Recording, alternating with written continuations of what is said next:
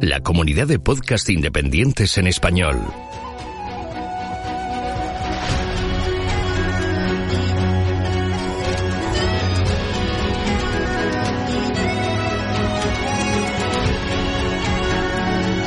Estás escuchando Geocastaway, el podcast de geología y ciencias de la Tierra.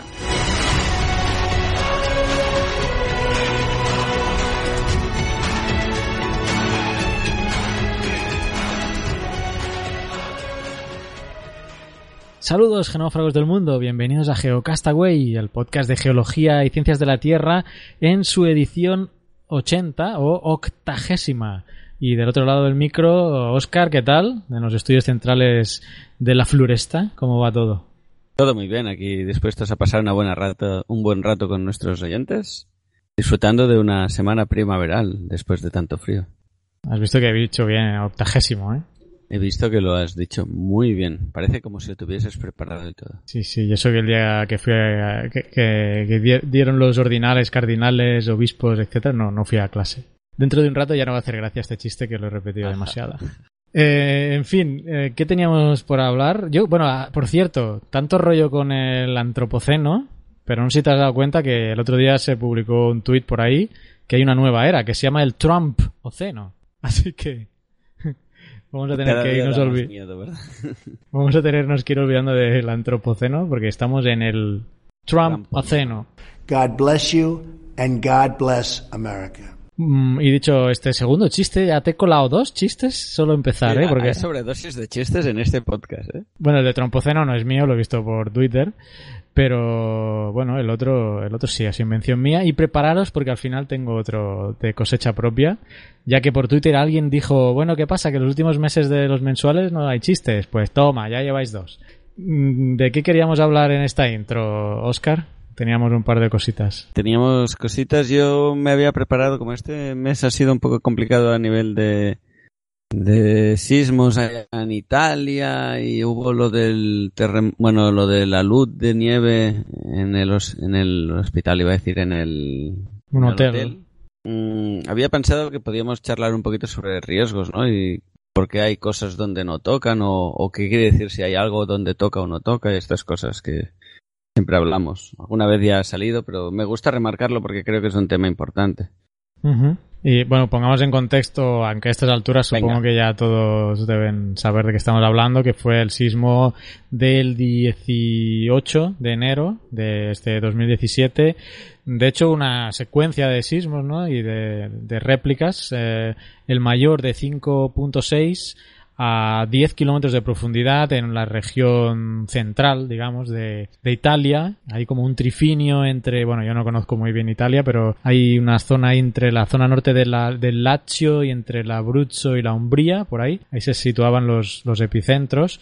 Y pues eh, en relación a estos sismos, que bueno, tuvo bastantes daños en, ciudades históricas con colapsos de, edificios, pero bueno, lo más, lo que se habló más quizá fue eh, la más que probable consecuencia de una luz a raíz de, estos terremotos en, eh, pues en un hotel de, lujo en la alta montaña y que sepultó totalmente a este hotel causando hasta 12 muertes he visto hoy en la mañana, ahora que íbamos a grabar, creo, eh, doce 12, muertes, ¿no? Entonces, eh, bueno, tú querías plantearle un poco, pues, el enfoque de la ubicación, ¿no? Y la, el cálculo del riesgo ah, de infraestructuras pues ante el impacto de posibles amenazas naturales como en este caso ha sido más que nada lo de siempre no si tenemos una amenaza en este caso la posibilidad de aludes sea o no consecuencia del sismo, que eso no sé si ha habido causalidad o causalidad, eso no sé si si algún estudio ya que lo demuestre, pero asumiendo que tienes un hotel en una zona donde pueden haber aludes, es decir, una zona donde es hibernal y se acumula nieve, y esa nieve puede caer en forma de alud, entonces si hay un edificio en medio puede haber unas víctimas, si no, no pasaría nada, si no hubiese nada, habría la luz, nadie se enteraría o un observador lo vería y ya está. Pero como tenemos un edificio en medio, en este caso un hotel, pues esto tiene consecuencias, ¿no? Entonces, mi primera pregunta era si, esto está evaluado, si existe una evaluación de riesgos para ese, contexto y en caso de que hubiese, si realmente se habían tomado medidas para minimizar el riesgo, ¿no? Sí, yo eh, en, relación a eso, ¿no? La, ecuación del riesgo realmente es sencilla. involucra dos variables, por un lado la, amenaza y por otro lado la vulnerabilidad. Y la, multiplicación de ambas, eh, pues es lo que genera el riesgo. A por V, amenaza por vulnerabilidad, e igual a riesgo. Como es una multiplicación, es obvio que si conseguimos que una de las dos sea cero, pues una multiplicación en que uno de los factores es cero, pues da cero. Como es muy difícil eh, generar una amenaza a cero y, cuando damos, yo doy las charlas aquí pongo el ejemplo de, tener un volcán y no puedes ponerle un tapón a un volcán y que no entre en erupción. O sea que la consecuencia o la erupción eh, probablemente siempre se va a producir. O que haya un sismo, ¿no?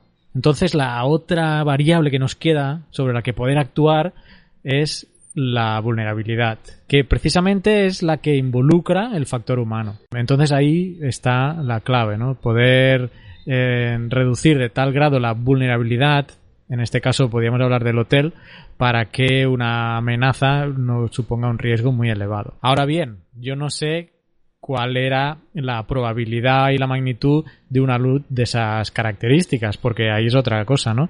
Si ante una, una amenaza enorme no puedes hacer medidas de atenuación tan grandes que no te saldrían a cuenta, ¿no? Exacto, económicamente, económicamente hablando, claro. Eh, entonces, en esos casos, yo siempre me planteo de, eh, está bien, eh, realmente hay unos periodos de recurrencia muy grandes o, caracterizaciones de la amenaza que dices es tan grande que no tengo capacidad de hacer una medida correctora, pero en esos casos sí que está la evacuación, es decir, cuando el riesgo pasa de un nivel, se dice, pues no es viable que haya gente aquí porque puede llegar, quizás no pasa nada, pero puede llegar a pasar, me invento. Eh, si tenemos un volcán y está en erupción y va cayendo una cola de lava, es un, un volcán tranquilo donde me imagino que por bombas o por caída, caída de, piedras, para que nos entienda todo el mundo, eh, no quede afectada la población, pero sí que va bajando un río de lava y el río de lava, por mucho que lo intentes, bueno, alguna vez hemos hablado que se puede llegar a desviar, pero asumimos que no se pueda desviar, pues lo que haces es el pueblo lo vacías, ¿no? Lo, ahora no me sale la palabra en castellano. Lo evacúas. Lo evacúas. Sí que es verdad que puede ser que la amenaza sea tan grande que el coste económico de, de reducir la vulnerabilidad eh, sea inviable, ¿no? Entonces eh, sí que creo que en estos casos se tendría que optar a veces por la evacuación no claro, ahí ya entran también costes económicos, valoración, saber cuándo va a pasar o cuándo no. No sé. Son, como siempre, son temas difíciles de comentar y sobre todo es fácil hablar a, a tiro pasado, ¿no? pero sí que se tienen que tener en cuenta estas cosas. Realmente este caso me, suena también al de Viescas, ¿eh? hace, hace bastante tiempo ya en España, creo que era en Aragón, un camping que estaba situado en un cono, en, un cono aluvial y vaya que morfológicamente era eh, cuestión de tiempo que una riada se lo llevara por delante, ¿no? Entonces, bueno, mm, dejando de lado un poco las diferencias, que, en que obviamente aquello era un flash flood, una inundación, y esto un, una luz de nieve. Eh, yo no soy muy esquiador, pero creo que en las pistas de esquí tienen bastante monitorizado el grosor de nieve, incluso tienen cerrado los fuera pistas y provocan aludes, pequeños aludes, cuando hay mucha acumulación.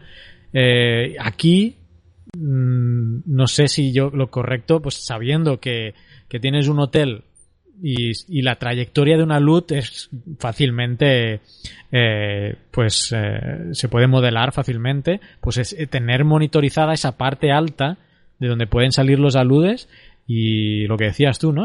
monitorizar la amenaza en ese sentido y ver que hay una acumulación muy grande de nieve y pues a lo mejor evacuar el hotel y provocar un pequeño pequeños aludes para ir minimizando el peso. Sí, para ir vaciando un sí, desconozco cómo ha funcionado aquí, pero el resultado es obvio y es que hubo una luz de grandes proporciones y ha habido muertes que al final es lo que lo que se quiere evitar, ¿no?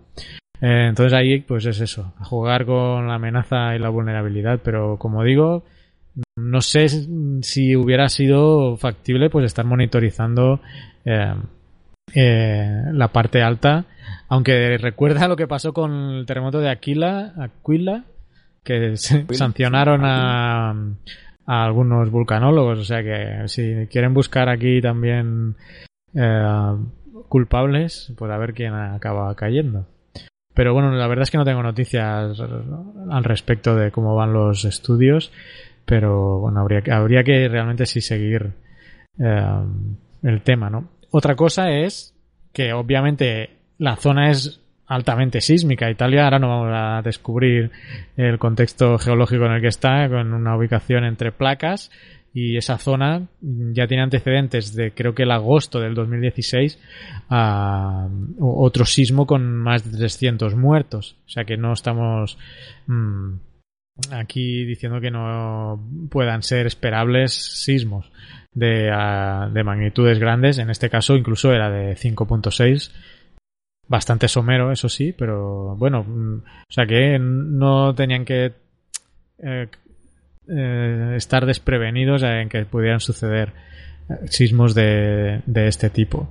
Y nuevamente colapso de edificios y, y bueno, es de extrañar, ¿no? Es extraño porque sabiendo toda la sismicidad y todo lo que está ocurriendo, y si siguen colapsando edificios, que es cierto que son edificios antiguos, pero bueno, arquitectónicamente pues habría que apuntalarlos o hacerlos sismo resistentes, pero cada vez que hay un sismo más o menos importante en Italia está habiendo eh, problemas serios y eso sí que se lo tendrían que hacer mirar. Sí, también es un parque de habitajes antiguos, ¿no? Mayor en, la zona esa como mínimo son una bastante edificación histórica, también se ha visto algún edificio más moderno, pero Sí, por las imágenes generales que he visto era bastante edificación histórica. A veces actuar en ese tipo de contexto no es fácil. Aunque he visto lo visto, está claro que de alguna manera tienes que ir actuando. Bueno, pues no sé, si, si te parece, también dado a los problemas de conexión que tengo, podríamos dejar la intro aquí. más cortita. Sí, teníamos otro tema del litoral, ¿no? De las playas del litoral de España, pero bueno, lo vamos a dejar para el mes que viene, así también tenemos temas. Para después de la publicidad, ¿no? Exactamente, que la publicidad viene ahora. Eh, porque se acerca ya a marzo. Eh, marzo es eh, la fecha de lanzamiento de nuestra plataforma de cursos, que estoy terminando el curso de introducción a la geología ya, que bueno, estoy haciendo más horas que un reloj con la preparación de estos cursos, porque quiero que quede un curso bien completo, que hay más de 15 lecciones y bueno, estoy terminándolo. Así que eh, esperaros a marzo porque va a ser el lanzamiento, pero os animo a que os suscribáis al boletín, porque los que os estéis suscritos en el boletín, que es una manera muy directa de mantenernos en contacto con vosotros a través del mail. Ahí os mandamos todo el contenido mensual y ah, ahora en febrero, en el boletín de febrero, irá un link a una de las clases de este curso para que veáis cómo está quedando ah, y podáis verlo. ¿no? Entonces suscribiros al boletín ah, y ahora en febrero a lo mejor ya si estás escuchando esto, a lo mejor ya has recibido el, el, correo y todo y has podido ver esa, esa clase que va a ir adjunta para que puedas ver em, cómo, está avanzando. Pues eso, en marzo va a haber el lanzamiento, tenemos un curso de QGIS, el de eh, Google Earth, el de Introducción a la Geología y estamos preparando, eh, tengo una lista, Oscar, eh, de 18 cursos. todavía hay que no tienen asignado ningún profesor, y, pero que la previsión en el Excel hay apuntados 18 cursos al menos que están ahí en cola para irse produciendo para nuestra nueva plataforma de cursos y materiales. Así que te animo a que te suscribas al, boletín y va a haber, hay cursos muy chulos, ¿eh? ya, quizá vamos a irlos desgranando en otros podcast mensuales, pero bueno, Oscar Tenemos que ir haciendo la publicidad, ¿no? Tenemos ahí nuestras ideas y está bien que vayan saliendo. Pues nada, solo deciros eso, que de momento os suscribáis al boletín y ahí os iremos informando de cómo avanza todo esto y cuándo es el momento del lanzamiento, etcétera. Así que en geocastaway.com ahí veréis el, banner a, al prelanzamiento. Si quieres dejamos aquí ya la publicidad, termina aquí el, spam y seguimos con, con el programa. Seguimos. Estás escuchando Geocastaway, el podcast de geología y ciencias de la Tierra.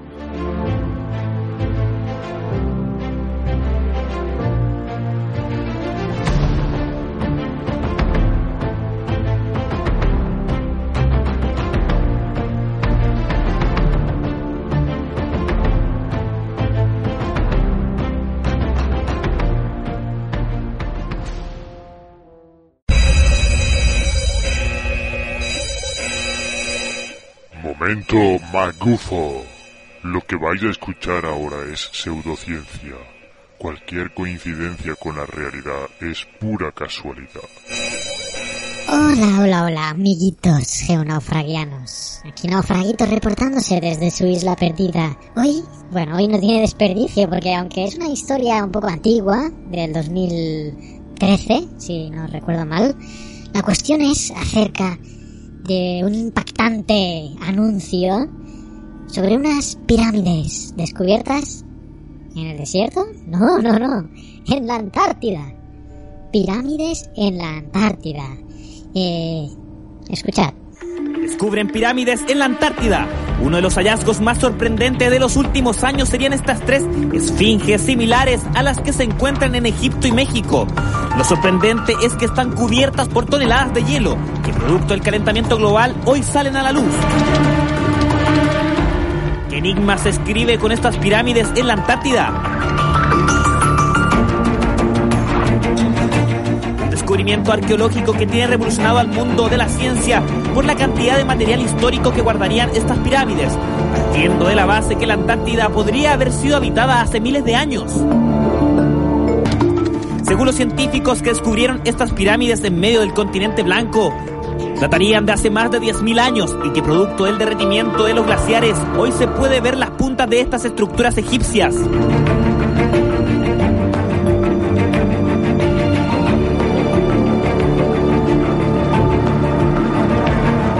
¿Habían civilizaciones en la Antártida? Es una de las interrogantes que de inmediato se preguntaron los científicos que descubrieron las pirámides en medio de glaciares, fenómeno que se relacionó directamente con el hallazgo de polen, de árboles de palma y bacteria de lagos campestres. Teorías que se suman a que el continente blanco antes las temperaturas bordeaban los 21 grados.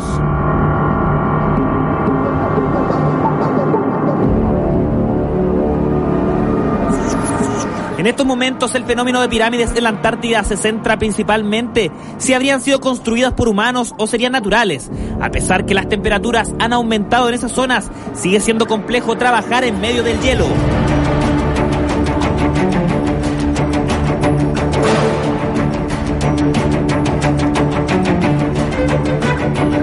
Pero el misterio de las pirámides tiene un trasfondo mucho más que simples construcciones arqueológicas. Se habla que son el puente de contacto con seres extraterrestres, lo que se suma a la teoría que la Antártida sería una de las bases alienígenas más grandes del mundo. Bueno, basta. Hasta aquí podíamos llegar. A ver, esto es el típico caso de decálogo magufo. Fijaros la música de fondo tensa, como esta, mirad la que tengo yo aquí, de fondo. Mezclando teorías correctas con gilipolleces absolutas diciendo que primero son los egipcios, luego que es una civilización extraterrestre, luego que tienen una composición de adoración a Dios. Bueno, mezclando un batiburrillo de cosas increíble. La cuestión es mucho más sencilla, obviamente, y es una simple erosión modelado del relieve. Ya expediciones a principio del siglo XX pues ya habían visto esas formas y las habían designado como Nunatak, Nunatak. Y si me voy a Wikipedia, que no es lo más fiable del mundo, pero ahí está Nunatak, que es un pico montañoso que se encuentra rodeado por un campo de hielo. Y bueno, como decía, pues la erosión provocada por los ciclos de deshielo hace que los nunataks normalmente posean una configuración pues en ángulos ¿eh? y también pues aquí menciona que la situación del nunatak es normalmente aislada y provoca a veces el desarrollo de una fauna y flora en condiciones muy similares a las insulares. Suelen utilizarse como puntos de referencia en medio de una gran extensión de hielo. Con frecuencia allí se asientan temporalmente las expediciones o se construyen bases permanentes. Así que os animo a que entréis ahí, busquéis Nunatak y veréis pues que tiene una forma, pues eso, de pirámide. Algunas de las fotos incluso pues fueron tomadas por eh, los barcos, ¿eh? que pertenecían a al Integrated Ocean Drilling Program, IODP, y desde el mar pues se ve al fondo pues una estructura nevada en forma de pirámide efectivamente pero bueno que ni alienígenas ni egipcios ni puertas a otros mundos ni eh, nada de nada hasta más que viene con otra macufada a ver qué nos deparará el futuro esta vez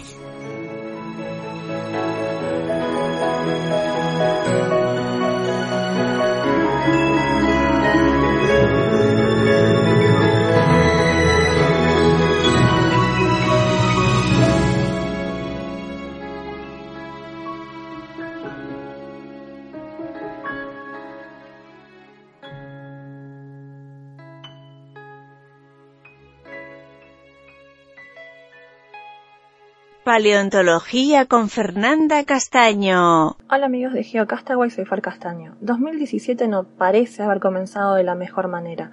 Perdimos a John Hurt y Trump ya tiene los códigos nucleares, pero pongamos el foco ahora en la ciencia y el peligro de negar el cambio climático.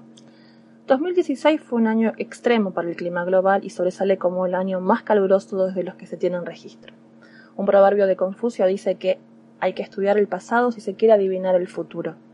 La actividad humana garantiza que nuestro clima seguirá calentándose en el próximo siglo y se mantendrá caliente durante muchos siglos por venir, lo que hace particularmente pertinente el estudio de los periodos en los que al menos sectores del sistema terrestre pueden haber sido más cálidos que los actuales. Además de medir la concentración de dióxido de carbono a partir de las burbujas de aire atrapado en eh, los glaciares, los paleoclimatólogos utilizan otras herramientas o proxies para medir la concentración de dióxido de carbono. Una de estas herramientas más eh, utilizadas la proporcionan las hojas fósiles. Utilizando los estomas de estas hojas, es posible inferir la concentración de dióxido de carbono en un momento dado. Los estomas son poros o aberturas del tejido epidérmico de las plantas que regulan el intercambio gaseoso entre la planta y la atmósfera. Estos tienen una relación inversamente proporcional con la concentración de dióxido de carbono. Por ejemplo, se espera que el número de estomas por unidad de área de la superficie de una hoja aumente si disminuye la concentración de dióxido de carbono atmosférico. Peter Frank, un botánico de la Universidad de Sydney, Australia, sugirió un método para mejorar estos estimadores utilizando la medición de los isótopos de carbono conservados en las hojas fósiles combinado con la densidad estomática y la forma real de los estomas. Este método no solo limitó el rango de variación en los resultados del dióxido de carbono atmosférico, sino que los valores medios se redujeron drásticamente. En lugar de valores de 2.000 a 3.000 partes por millón, aproximadamente 10 veces el valor preindustrial que se midieron anteriormente para el Devónico, el Triásico tardío y el Jurásico temprano, los niveles fueron mucho más bajos. Esto ah, sugiere que la sensibilidad climática está más cercana a los 4 grados y no a los 3 grados centígrados. Lo preocupante es que tal vez dentro de 50 a 100 años la temperatura de la superficie podría subir mucho más de lo que actualmente se ha anticipado. Bueno amigos, eso es todo. Que la fuerza más que nunca nos acompañe.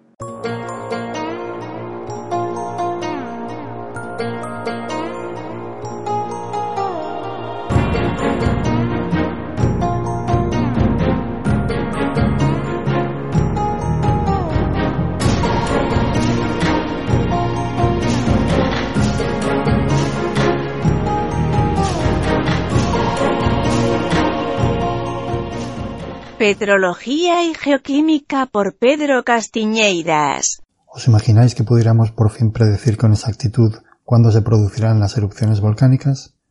No solamente se acabarían de una vez por todas esas patéticas películas de catástrofes volcánicas, sino que se podrían minimizar también las víctimas y las pérdidas económicas. ¿Cuánto falta para ese momento? Bienvenidos a la sección de Petrología y Geoquímica de Geocastaway, donde este mes os invito a la caliginosia pero bajo tierra. El caso de los estratovolcanes, esos gigantescos conos que son construidos erupción tras erupción a lo largo de los años, es relativamente sencillo y ya hoy en día se pueden predecir las erupciones con bastante tino, monitorizando la actividad sísmica, la deformación y la actividad gaseosa. Pero con los volcanes monogenéticos es un poco más complicado. En este caso, se trata de campos volcánicos donde los volcanes hacen erupción una sola vez y cambian de lugar también provocan actividad sísmica, pero que puede comenzar hasta dos años antes de la erupción. Pues resulta que un grupo de geólogos y geólogas españoles del Earth Observatory de Singapur y el Instituto Jaume Almera de Barcelona han desarrollado un modelo conceptual que permite conocer cómo funcionan estos volcanes monogenéticos y anticipar su erupción en situaciones similares. Como curiosidad os contaré que una de ellas fue alumna mía hace unos años. Debajo de un campo de volcanes monogenéticos hay una cámara magmática un lugar donde se acumula roca fundida, magma. En principio, este magma no plantea ningún problema y puede estar ahí tranquilo durante años. En ese tiempo, los cristales de, pongamos por ejemplo, olivino, van formándose poco a poco. Y ya sabéis, si al magma le vais quitando material para formar esos cristales, va cambiando de composición, por lo que esos cristales tendrán capas de composición ligeramente diferente. Se dice que están zonados. Así podrían estar Foreva, pero se supone que es un campo volcánico, cuando hace erupciones de magma. Al parecer, es muy habitual en los volcanes monogenéticos encontrar evidencias de que un pulso de otro magma diferente ha entrado en esa cámara magmática estable, y se piensa que este proceso es el que provoca su desestabilización y posterior erupción. Es lo que se conoce como mezcla de magmas. Este nuevo magma diferente aporta nuevos nutrientes al olivino que se estaba formando, de manera que la siguiente capa de olivino tendrá una composición muy distinta a la anterior. Bueno, pues resulta que es posible calcular el tiempo que pasa desde que se produce la mezcla de magmas a la erupción, con una técnica denominada cronometría de difusión. Supongamos que el olivino que se está formando en una cámara magmática es rico en magnesio, y que cuando entra ese nuevo pulso de material fundido en la cámara magmática se forman nuevas capas alrededor del olivino, pero esta vez ricas en hierro. En ese momento, el límite entre ambas zonas es neto, sin embargo, a medida que pasa el tiempo y gracias al calorcito que aporta todavía el magma, parte del hierro del borde del olivino pasa al núcleo y el magnesio de este pasa al borde, haciendo que dicho límite se emborrone. Conociendo la velocidad de difusión y la cantidad de elementos que han pasado esa frontera, podemos conocer el tiempo que ha transcurrido desde que comenzó la mezcla hasta que se paró la difusión. Se enfrió el magma, es decir, hizo erupción. De esta manera, estos geólogos han sido capaces de determinar que en el monte Gede, situado en la punta occidental de la isla de Java, pasó un mes desde la mezcla de magmas hasta la erupción. Este dato será de vital importancia para la prevención del riesgo en volcanes que no han sido monitorizados en el pasado y cuyas laderas se encuentran densamente pobladas. En el blog de Geocastaway os dejo un par de enlaces con más información sobre este tema y lo dejamos aquí por hoy. Nos seguimos escuchando el mes que viene.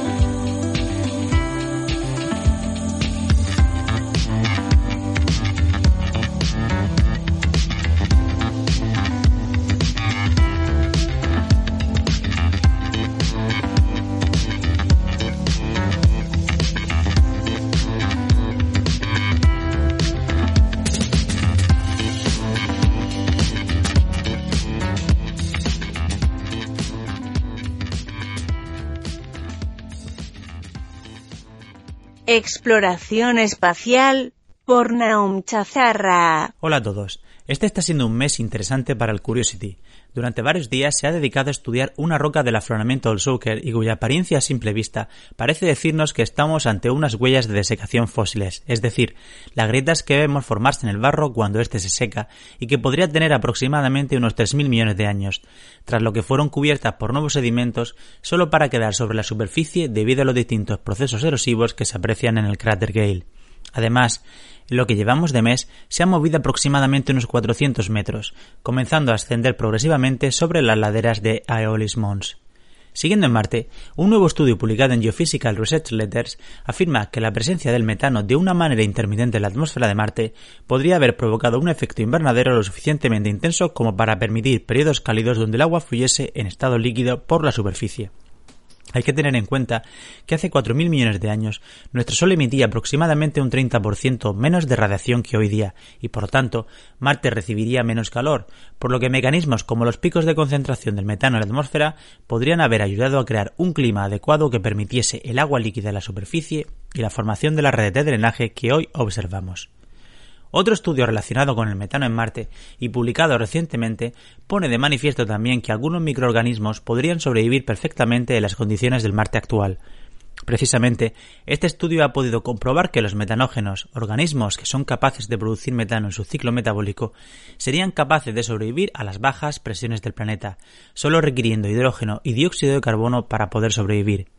Aunque debido a la radiación que recibe el planeta sería difícil su supervivencia en la superficie, este tipo de bacterias podría sobrevivir perfectamente en el suelo donde hay unas condiciones menos hostiles.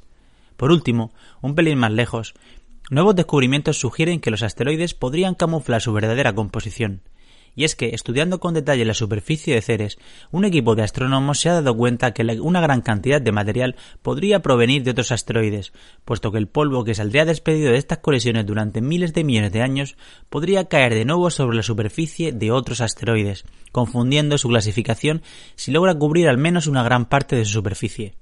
Esto es todo por este mes. Un saludo.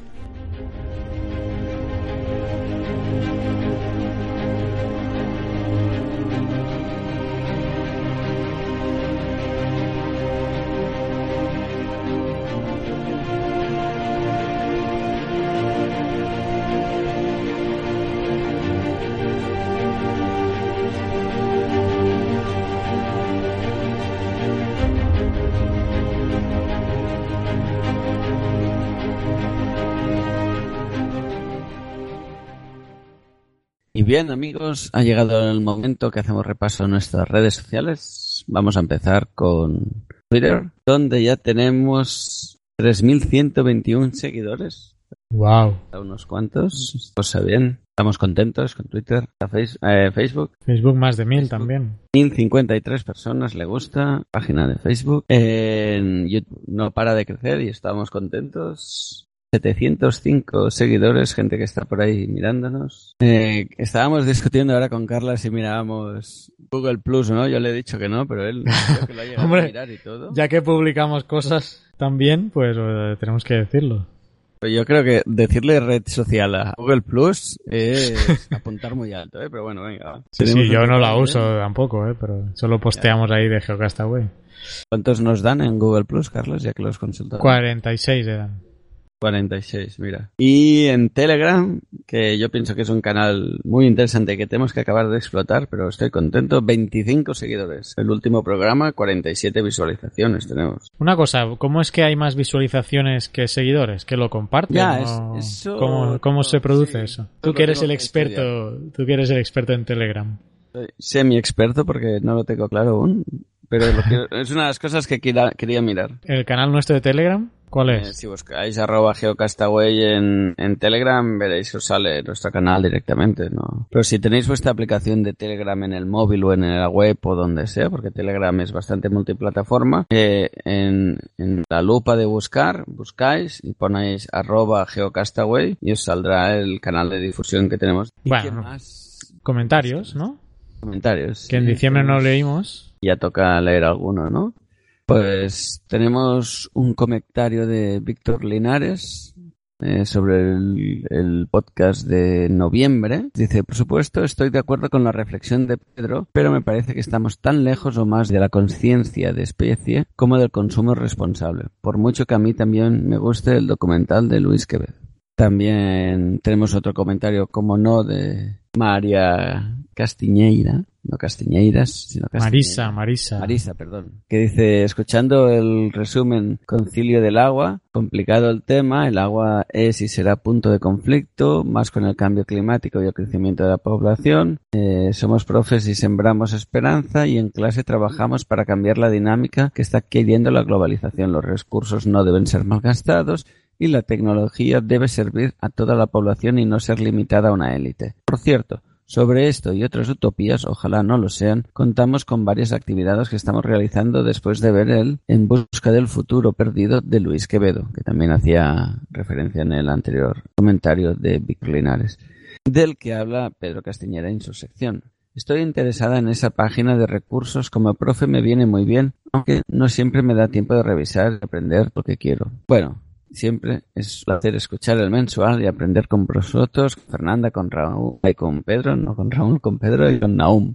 que un abrazo grande. ¿Qué más? Para el número de diciembre tenemos dos comentarios, también otro de Víctor Linares. Dice, feliz años familia de geología y muchas gracias por estar ahí. Muchas gracias y feliz año a ti también, Víctor. Y tenemos otro de, seguro que lo voy a decir mal, es ¿eh? Koila Alopchenko. Nos dice felicidades por el programa, pero pienso que las conclusiones que habéis sacado sobre el tema del antropoceno tienen una base muy simplista, la escala del tiempo geológico. Hay que tener en cuenta más factores. Además, es verdad que siempre ha habido cambios climáticos, pero debemos aceptar nuestra responsabilidad en lo que está pasando. Hemos creado una anemología climática y hay mucha tela que cortar en este tema. Eh, gracias y seguid ahí, ahí, así. Feliz año. Pues gracias por el comentario también. Koi, Polya, perdón porque lo estoy diciendo seguro, seguro fatal, pero colga. Y nada, mm, sí, un poco lo que hablábamos en el... Hablo de memoria, pero lo que hablábamos en el episodio que lo contamos de, de diciembre. Sí que hay que tener una conciencia de la implicación humana en el cambio climático. Lo que sí que nosotros lo analizábamos desde el punto de vista que tú comentas de la escala del tiempo geológica que nosotros como geólogos creemos que es importante sin querer restar importancia a lo otro que decíamos de, los cambios que están habiendo y la implicación humana en todo ello. Pero bueno, todo. Sí, no, no, creo que una cosa no quita la otra, ¿no? Exacto. Que no queramos que se incluya como término no quiere decir que, estemos obviando que hay que cuidar eh, el medio ambiente sobre el que vivimos y del que vivimos. Exacto, yo creo que la, el comentario final era un poco eso, que la, el egocentrismo humano no los haga ponerle una escala del tiempo geológico cuando quizá no se merece tanto. Además, ya he dicho en la intro que estamos entrando en el Trump cena. Exacto. Eso sí que nos va a marcar a todos, ¿no? ¿Algún comentario más?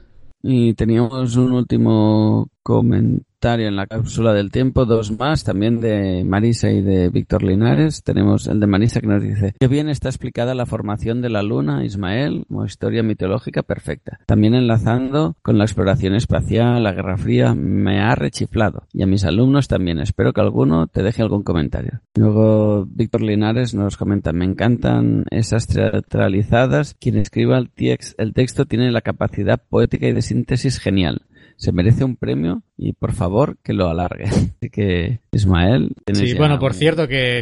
bueno, fans. Sí, sí. No, que os habréis fijado que el último mes no ha podido salir el eh, la sección de Ismael porque, bueno, como bien decía ahora Víctor, el curro que lleva la edición es importante y estaban eh, estaba de exámenes él y la persona que lo, ayuda a editar y pues pero vaya que va a seguir que no lo hemos despedido que a nosotros también nos gusta mucho y, esperamos que pues nada termine su fase eh, pico de trabajo universitario supongo y, siga produciendo los eh, la, sección del tiempo geológico. ¿Qué más? Pues bien, hasta aquí el resumen de nuestros comentarios en Ivo. ¿Ya está? Vale, pues tengo un par, sí, tengo un par que nos enviaron en diciembre, pero como, bueno, como decía que en diciembre no, no pudimos leer, tengo un par de correos, uno de Eduardo Moreno, Dice, hola chicos, solo os escribo para pasaros la referencia del último episodio del explicador en Evox que habla sobre técnicas de predicción de terremotos. ...y nos envía un enlace a iVoox.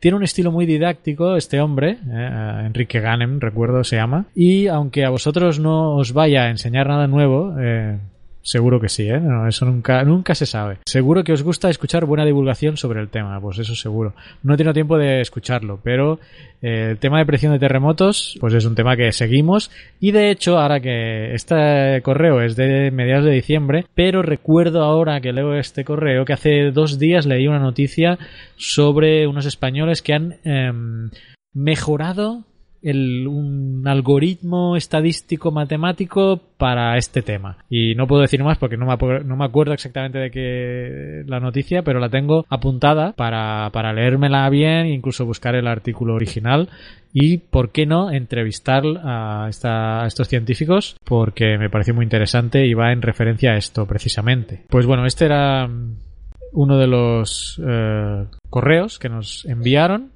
y el siguiente, de José María Bernacho, que nos envía, es un link a una noticia titulada La historia del primer mineral descubierto en Cataluña. Se llama la bellaíta, bueno, eh, la bellaíta reconocida oficialmente como una especie mineral hace ahora un año fue descubierta por un, por minerólogo que investigaba la mina Eureka, una explotación de uranio de los años 60 situada en la Valle Fosca, que yo creo que hemos ido ahí, Oscar, en la carrera, ¿no no? Sí, hemos ido ahí, y tenemos un compañero de carrera nuestro que ha hecho trabajo sobre esto y mm, recuerdo que comentamos eh, en algún podcast, no, sabría decirte el número, pero algo comentamos y en Twitter también lo habíamos comentado. En cualquier caso, bueno, es un correo del 13 de diciembre y bueno, y también José María Bernacho también se hacía, se hacía eco de, de esto.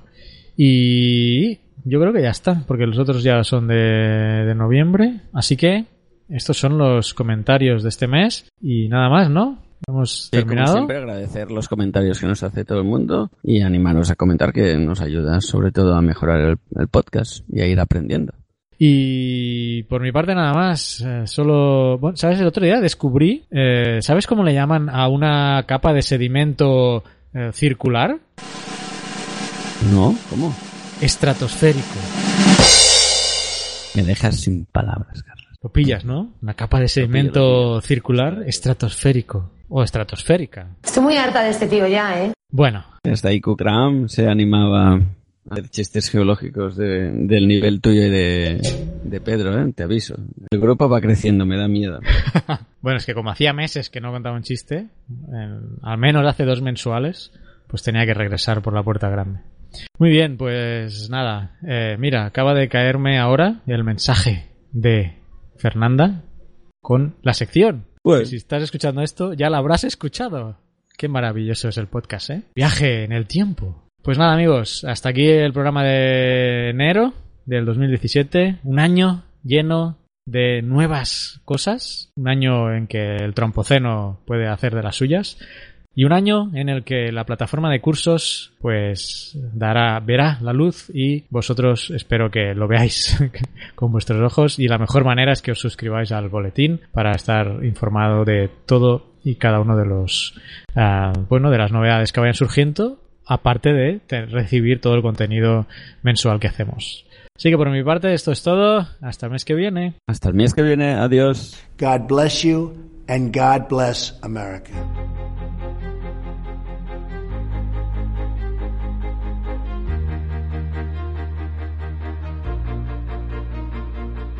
Envíanos tus comentarios, preguntas o sugerencias a geocastaway.gmail.com. Puedes escribirnos en nuestra web geocastaway.com. Búscanos en Facebook y en Twitter. Y escúchanos también a través de iTunes, Evox o Miro.